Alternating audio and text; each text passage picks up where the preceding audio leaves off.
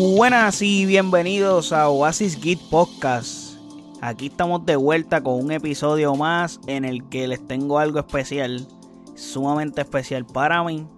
Y como ustedes saben, se estuvo estrenando en este fin de semana que pasó la película The Batman. Y como es de conocimiento público en este podcast, pues saben que The Batman era mi top 1 en, en, este año, la película que yo más deseaba ver en este año. So, en este episodio les voy a hablar y les voy a explicar qué tal estuvo la película, qué me pareció, cumplió mis expectativas o no, la superó, etcétera. So, vamos a darle.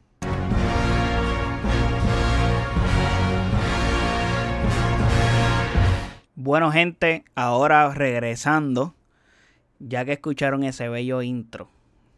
So, pueden entender que deseaba muchísimo ver esta película, pero tenía muchas ganas, lo expliqué muchas veces. Y, mano, ¿qué les puedo decir? Antes de todo, recuerden seguirme en nuestras redes sociales como AsicGeekPR en Facebook, Instagram, Twitter. Y puedes buscarnos en el website como asicgeekpr.com donde ahí pueden encontrar todos los episodios de este podcast. Eh, también pueden encontrar en qué plataforma lo quieres escuchar. Si no lo quieres escuchar en el website, lo puedes escuchar en el website.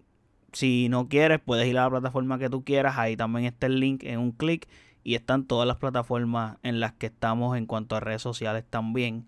Pero, para no alargar el, la promo de las redes, vamos a comenzar hablando de, lo que ustedes, para lo que ustedes están dándole play a este episodio. Voy a comenzar diciendo que de antemano esta película a mí me encantó, me fascinó. O sea, está espectacular. O sea, todo, literalmente todo está bien hecho acá desde mi perspectiva claramente.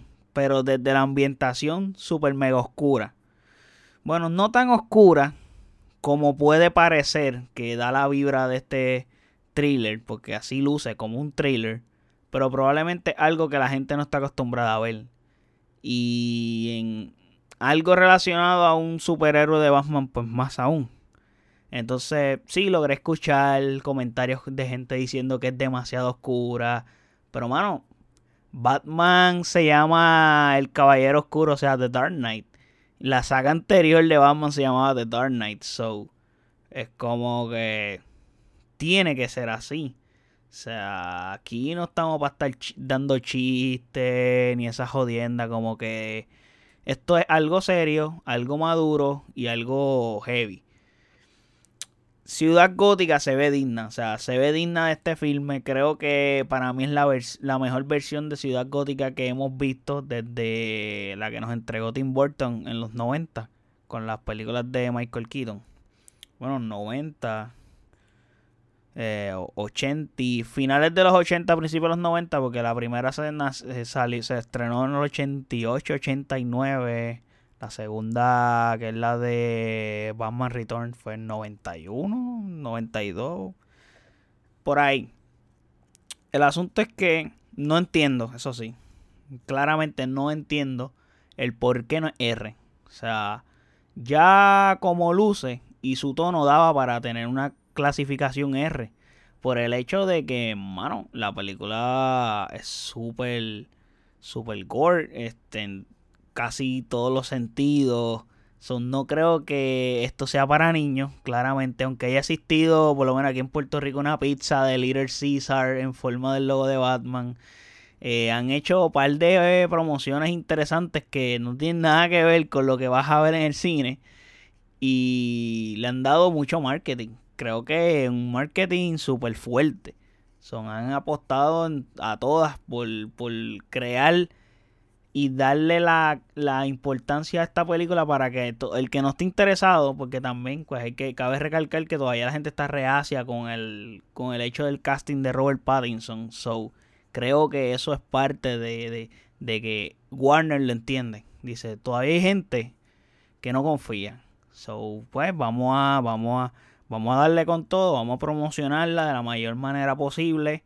Las críticas han sido positivas este, de la crítica y la audiencia. O sea, ha sido bastante recíproco en ese caso. So, y de mi parte, pues no es lo opuesto.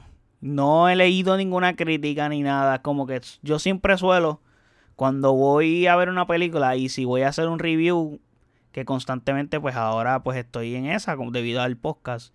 Pues, mano, trato de no, como no influirme o no contaminar mi mente en viendo otros reviews. Porque si los veo, pues eso puede influir en, en mi crítica.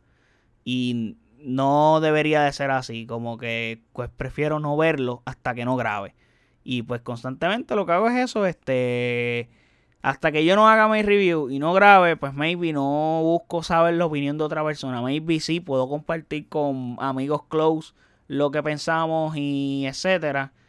Porque pues pasan cosas, pasan detalles, etcétera, de cosas que no vi yo, pero él sí vio. Y por ejemplo, esta película yo quería grabar este review después de haberla visto dos veces o tres veces. Porque la primera vez que la vi me encantó tanto. Dije, yo necesito ver esta película de nuevo porque necesito hablar, o sea, hablar a detalle de todo. Aún así, no he podido verla por segunda vez. Estaba considerando la ver el lunes. O sea, sería el día de hoy, lunes para ustedes, que es el día que está saliendo este episodio. Pero nada, vamos a ver cuando tengo el chance de poderla ver. La película sale este fin de semana, so todavía tengo break de poder verla varias veces. Y quiero verla en IMAX. No la vi en IMAX por, pues, por algunos asuntitos personales, pero deseo verla en IMAX. Creo que es la, sería la mejor experiencia posible para ver de Batman en IMAX. Eso sí, volviendo al tema de la película como tal, la duración de ella son tres horas, pero honestamente tuve esta conversación con un amigo que la vio el, el, el, sea, hoy, viernes, para mí. Entonces, me dice, ah, este, mano, la película me gustó, pero es muy larga. Y yo, lo que, lo que ocurre es lo siguiente, es necesario las tres horas. Porque es muy simple. Hubo tiempo para desarrollar cada personaje importante darle el protagonismo necesario a cada uno. ¿Qué pasa? Que tú puedes cortarle esta película. No le puedes cortar las partes en las que están relacionadas a Falcone. No puedes hacer eso porque, pues, hermano, no, le resta. Maybe le podría restar alguna escena de Batman con Alfred, pero ellos no tienen, no tienen casi escena junta, o sea, de Bruce con Alfred y las pocas que hay, pues creo que serían bastante importantes porque nos expresan cosas, como por ejemplo el hecho de que este Batman no le importa tres puñetas a la empresa y Alfred es el, el único que está ahí, pap, sacando la empresa a flote y diciéndole, mira, wow, este, logré conseguir que estas personas vinieran a cenar para acá, ya que tú no vas a la oficina, pues tienen que, tienes que atenderla. Y él está como que dejado, como que no le importa nada. Lo único que le importa es bregar con la situación que está pasando en Gotham. En este sentido. Entonces, como que, pues no le puedes restar nada. Porque todo es como que importante. Todo te da un trasfondo de, ok, este persona. Por eso es que pasa esto. Por eso es que pasa esta otra cosa. Este, no, no, no, no se puede, realmente. Achicarle, creo, creo que tiene el tiempo que es necesario por la, por la cantidad de personajes que hay. Entonces, este filme se inspira en el cómic de Batman llamado The Long Halloween, donde se tocan los mismos elementos de la película como la mafia, como ya les hablé, los Falconi y Woman ayudando a Batman, porque ella lo ayuda. Y tengo que decir, el papel de Zoe Kravitz está espectacular, lo hace muy bien lo hace muy bien. Me gustó la versión de Catwoman de ella. Me encantó. Quisiera volverla a ver interpretando a este personaje. Ojalá lo, la, podamos ver en el futuro. Eh, creo que podría decirles que me sorprendió más bien la actuación de ella interpretando este personaje. Me gustó mucho su interacción con Batman este Batman que es como que no tiene expresiones, como que I don't give a fuck, no me importa nada, yo solamente quiero cumplir con mi objetivo y ya, y fuck it, y lo demás. Al final del día, luego Batman como que quiere sí ayudar, pero a la vez no. Pero está cool la interacción que tienen ellos y cómo logran crear eh, eh, eh, esa conexión. Y por eso les digo que es necesario las tres horas que tiene la película. Inclusive llegan a tocar cosas de Zero Year y de No Man's Land, que son dos cómics también súper importantes en Batman. Entonces, me encantó el hecho de que este filme se encuentra, o sea, es muchísimo en Batman en su totalidad. O sea, vemos bien poco de Bruce, pero es bien poco. O sea, me, siento bien con eso, porque al final del día la película se llama The Batman. Entonces es como que necesitas eh, eh, como que el todo de ese personaje. Entonces, creo que lo hace muy bien. Tiene, esa parte tienes que ganarte como que la confianza del público, ya que está bien reacia con el actor. O sea, como que este actor es capaz de interpretar bien a Batman. Y pues aparte nos ahorramos el hecho de que, mano, hay que agradecerlo a Matt Reeves que entendió que ya conocemos la historia de origen de Batman, en cierto modo, con sus padres que mueren, etcétera. Como que nos ahorramos todo ese proceso, que ese proceso es de Bruce, no de Batman. El hecho de que Bruce vencer sus miedos de lo otro, lo otro, hasta convertirse en Batman. Eso no lo vemos. Ya, ya aquí Batman existe. Ya Batman lleva dos años en la calle sembrando terror y siendo The Vengeance.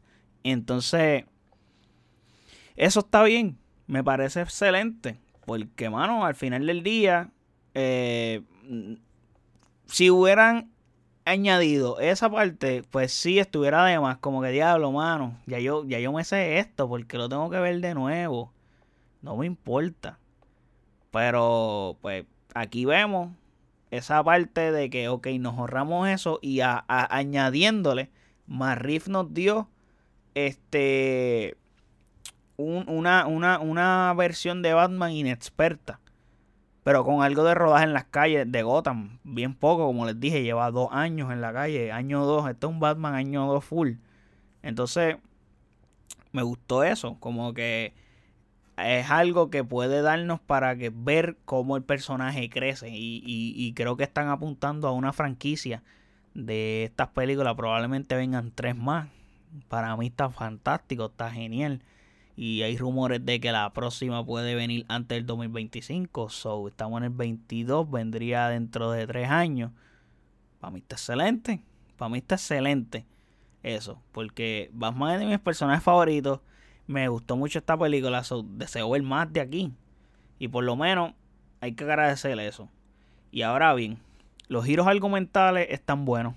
Maybe si analiza un poco y descubre los acertijos de Enigma, pues podría predecir que va a ocurrir en cierto modo, no tanto, pero me gustaron, me gustaron. Eh, me interesa mucho esta versión super detective de Batman. Nunca la habíamos visto a Batman así en el cine.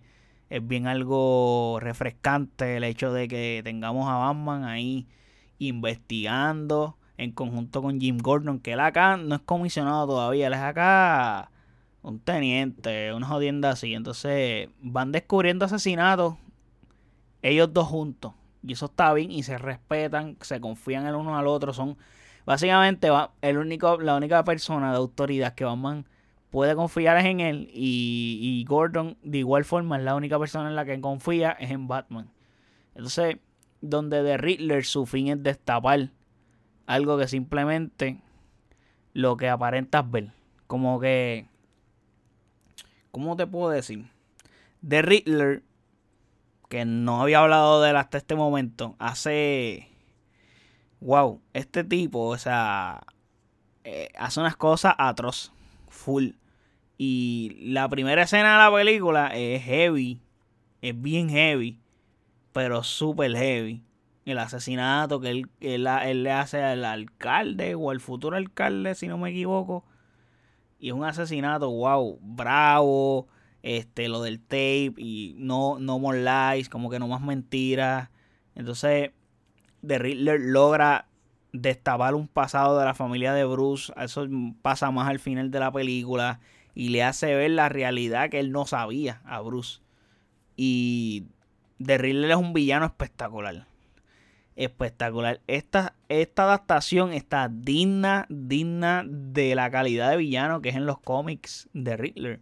O sea, hasta, hasta la interpretación de Paul Dano es magistral, de verdad. O sea, no tengo ningún tipo de queja.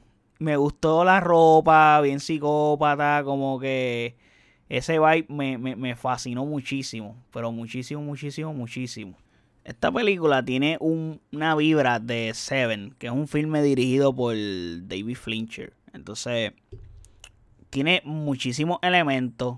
Hasta el villano es como que básicamente bien inspirado al de Seven. Inclusive el cuarto con todo ese revolú de cosas que tiene. Es como que, mano, se, eh, Matt se inspiró en su totalidad sobre ese filme que les estoy diciendo. Entonces, The Riddler es bastante retorcido y puedes hasta considerar que tiene un parecido al Joker. Que en este caso, The Riddler hace ver a Bruce que ellos no son distintos. O sea, son huérfanos. Lo único que, mano, tú lo viste desde la torre. Y tú estabas chilling y protegido mientras yo estaba viviendo todo ese, todo ese mierdero. Y todas las cosas. Entonces, mano, el punto de la película que te hace es como que te hace poner en duda la sanidad mental de Bruce. Y más sabiendo que su madre era alguien de Arkham. Y para colmo, esta versión de Bruce está inspirada en Kurt Cobain. Como que podrían entender un poco ese, ese mood. O sea, a propósito de eso, es mucho. Pero mucho decir que me encantó escuchar Something in the Way aquí como que ya, ya sabíamos que esto era parte de la película, lo habíamos escuchado en los trailers y fue majestuoso escucharlo en la película porque lo que pasa es que no solamente el hecho de que lo pongan en la película, o sea, me encanta ese tema, me encanta ese disco Nirvana, me encanta Nirvana, pero el hecho de que lo pusieron en momentos correctos y, y encajan muy bien, la banda sonora está impecable, o sea, de Batman en cuanto a la banda sonora es preciosa. O sea, Michael Giacchino hizo un trabajo espectacular. Eso del tin, tin, tin, tin. Loco, eso se escucha en la madre. Pero quería decir eso porque es que suena muy bien. Muy bien. Y en los momentos que toca y a cada momento que te ponen como que el tin, tin, tin se te paran los pelojitos. O sea, de tan bien logrado que está eso. O sea, es como que está bien cuidado el detalle de la banda sonora en los momentos en los que tengo que poner este tema, este tema, este tema. Y no abusar del Something in the Way de Nirvana. So, eso está muy bien. Y volviendo a Bruce, que se, se ve que anda como perdido, o sea, atormentado por la muerte de sus padres y añadiéndole el pasado de ellos, es como que mind blowing. Entonces, de derrotó a Batman, básicamente. Derrotó a Batman en, algo absurdo. Pero antes de tocar eso de que The derrotó a Batman, quiero decir que ya que mencioné el Joker hace unos momentos, eh, no me gustó el hecho de que nos presentaran de manera breve de que en este universo ya está el Joker. Sí, no, o sea, no, no, no, no me molestaría que salga, o sea, o que esté, pero como que, mano, entiendo que Batman pueden, pueden abarcar más villanos interesantes con él. Batman es un superhéroe que más villanos buenos tienen, o sea, y recurrir al Joker siempre como que, ajá, o sea, también entiendo que es un negocio, hay que hacer dinero también. Y Joker es un y trae gente a butacas a las salas de cine a verlo. Pero, sea, como que no por nada tiene su propia película clasificada R y recaudó más de un billón de dólares.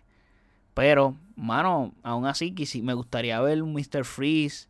Que la, adaptación que vimos de ese personaje no fue la ideal. Igual que la que habíamos visto de Riddler, que la había hecho Jim Carrey, que no estuvo tan mal, pero comparado a esto, tú dices, aquella, aquello estuvo horrible. Es que, hermano, esas películas de los 90 de Batman, esas dos en particular, las, las de Joe Schumacher, o sea, Batman Forever y Batman y Robin, es que son malas, de verdad. Son malas, malas. Entonces, mano, Val Kilmer no lo hizo bien. Eh, George Clooney tampoco. El traje está mal. No sé, mano. Y probablemente esas mismas películas son los que han, en, ese, en esa época cogieron la, la percepción de muchas personas y dijeron, esas películas de superhéroes, eso es como un vacilón, no sirve. O sea, hay una de, eh, creo que es en Batman y Robin, es que está Mr. Freeze, que es la de George Clooney. Y está Poison Ivy, que la hace Uma Thurman. O sea, tienes buenos actores y los desperdiciaste. Inclusive en la, en la saga de, en la de en la anterior, que es la de Vamos Forever, tienes a este Two Face haciéndolo por Tommy Lee y, y, el maquillaje está desastroso. Entonces, Enigma lo hace eh, Jim Carrey, traje verde, bien comiquero, bien weird, pero mano, puedes usar, como les dije, Mr. Freeze, Poison Ivy para que se, se reivindiquen esos personajes en el cine y Deathstroke no hemos visto a Deathstroke, mano. O sea, es como que el Deathstroke que tenemos en el DCU no lo hemos podido ver. No lo hemos visto en acción, no lo hemos visto rivalizando con Batman. Estoy loco por ver a Deathstroke peleando con Batman. Como que sería demasiado interesante esto. Hugo Strange. O sea, come on, Warner. O sea, pónganse a las pilas, más riff. Favor. Dale brega al Joker. Yo sé que dijiste que no lo vas a usar, pero nos metiste al Joker ahí en una escena que podía ser la escena post créditos y llega a ser Marvel esto. Entonces Barry Coogan, que es el actor que está haciendo, que está haciendo, está interpretando al Joker en esta aparición. Para que sepan, él es el actor que hace de Druid en The Eternals, que es el que tiene el poder de controlar las mentes de las personas. Que, que es como el novio de la que es muda que no, que, es bien rápida, pues ese chamaco es el que está haciendo la interpretación del Joker, para los que no saben. Que lo pueden buscar, obviamente en Google no te va a salir que le está haciendo el Joker, porque obviamente los Joker tú te enteras cuando ves la película que sale el Joker. Y pues ahí es que tú dices, oh, es el Joker, lo sabes por la risa, habla de payaso y logras ver un poco la cara deformada como que de la misma risa es como que, como la boca así estira. obviamente, ¿quién es? El Joker, dude. No hay más nada que decir. Ahora bien, The Riddler destruyó la ciudad, que fue lo que les iba a decir. ¿Verdad? O sea, él destruyó la ciudad, logró su cometido, derrotó a Batman.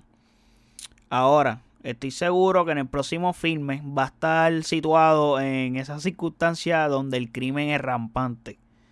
Y no sé si recuerdan en la película de... Antes de eso. El pingüino. El pingüino, muy bien. Colin Farrell, merece, merece un Oscar, dude. Le hiciste cabrón, de verdad. O sea, te quedó magistral. O sea, la caracterización de Colin Farrell como el pingüino, dude. O sea, tú lo mires, pero es que ese no, es otra persona. Y la interpretación quedó muy buena. El acento, así como vibe itali mafioso de Italia, italiano, de una película de Scorsese. O sea, la escena que sale en los trailers, by the way, que sale como Batman, como que amenazando al pingüino y le, hey, take it easy, guy. Este, como que, pero el acento, se escucha espectacular. Como que está bien, bien hecho eso. Entonces, me gustó mucho el pingüino en esta película. Está muy bien, está muy bien. Eso está excelente de verdad. Pero vamos a ir diciendo que el hecho de que lo que le está diciendo que la ciudad se destruye. Y ahora el pingüino se va a adueñar. O sea, se va a adueñar de, de todo lo que tiene que ver con la mafia, ya que el Carmine Falcone murió, claramente. Pues, ¿qué sucede?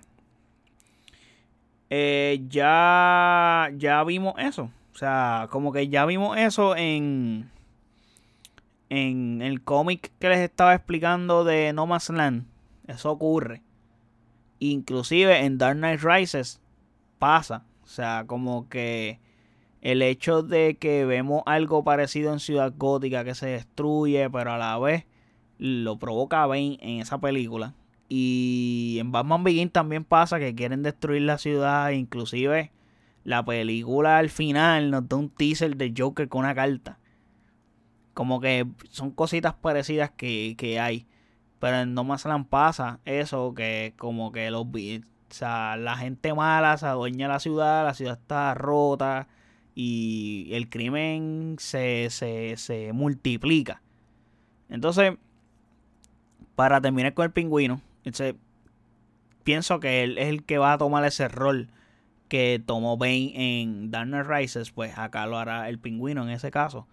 Entonces, puedo decir que hay una escena, espérate. Es que me estoy, estoy recordando cosas de las películas constantemente y como que me prende el bombillo y me, desvío rápido. Pero ya estamos por terminar, gente. Creo que ya toca puntos bastante importantes de la película. Y la secuencia de, del Batimóvil. Wow, dude, esa secuencia está en la madre. O sea, no sé si decir que es mi secuencia favorita de toda la película pero está en las secuencias favoritas mías de toda la película, definitivamente, top 3. O sea, como que, come on, o sea, qué brutal se ve todo, o sea, la música, te la ponen bien alta, como que el tin, tin, tin, tin, y tumban, y la persecución, y la lluvia, y el revolú, y el batimóvil, que por cierto, hay un detalle bien importante en el batimóvil, cuando empieza la película, que llegamos a la Batcave, Batimóvil no está listo, El, motor del Batimóvil está enganchado en unas cadenas, no está montado en el carro. So que eh, es como que el Batimóvil no existía. Batimóvil existió en ese momento en la película. Y está muy bien esa secuencia de acción, me encantó muchísimo como que cuando el carro del pingüino se, se vuelca y aparece Batman y va caminando donde él y está lloviendo y él está ahí como que con el carro volcado y Batman se, se rodilla como que, hola papá, estoy aquí. Eh, quedó brutal eso. De verdad, quedó brutal, me gustó muchísimo eso. Tengo que agradecerle a Matt Riff, de verdad, porque hizo un gran trabajo en la película. Eh, me gustó, me gustó todo me gustó todo. Necesito volverla a ver. Espero poderla ver en estos días pronto en IMAX, claramente, porque no la vi en IMAX. Y por lo general suelo ver estas películas así en salas premium. Pero por circunstancias, pues no la pude ver en una sala premium. Con todo eso me la disfruté muchísimo, de verdad. Fue una película que, que le tenía demasiado mucho hype y fue algo que fue una buena experiencia para mí. Fue una buena experiencia, me encantó de verdad es como que, mano, hace ya mucho tiempo que no veíamos una película de superhéroes así, de, de, de, este nivel de calidad bien hecha. Porque sí, hemos visto películas con una escala gigante, como fue recientemente Spider-Man No Way Home. Eh, películas como Avengers, pero son películas que son más, más, más fanservice que películas que están este, dedicadas a actuaciones eh, interpretaciones, eh, libreto, como que la historia per se. Y, no hay como un nivel de seriedad en, en, en, lo que te estamos contando, en el hecho de que esto es algo fuerte, o sea, algo que no estamos aquí haciendo cosas sin sentido y ya. Acá las cosas tienen sentido y es una historia que tú puedes contar sin que se llame Batman, en cierto modo, podrías decir que es, un, es algo aparte, es otra persona que quiere de esto, pero obviamente no sé cómo explicarlo, pero el punto es que es algo completamente diferente a lo que estamos acostumbrados, súper realístico. Creo que eso es lo que estaba buscando, la palabra que estaba buscando, realístico. El hecho de que esto sea súper extremadamente realístico es bueno y puso la vara bien alta esta película está al nivel de las de Nolan. No sé si es mejor. No podría decir eso ahora mismo porque estaría como que muy preso del momento para decir, no, no, esta película es mejor que las de Nolan. Y no, la realidad es que no puedo decir eso. Podría hacerlo, pero tendría que ver la película más, más veces, analizarla un poquito más a fondo para poder llegar a una conclusión y decir, coño, mano, para mí la mejor película de superhéroes que yo he visto en toda mi vida fue Dark Knight, definitivamente. Pero, y esa trilogía para mí es perfecta. Para mí es más perfecta que la misma trilogía de The Godfather.